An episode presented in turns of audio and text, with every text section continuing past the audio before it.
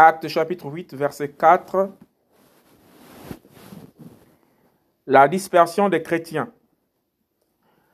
Alors ce qui avait été dispersé allait en effet de lieu en lieu, annonçant la parole d'Elohim. Acte chapitre 8, verset 4. La dispersion des chrétiens.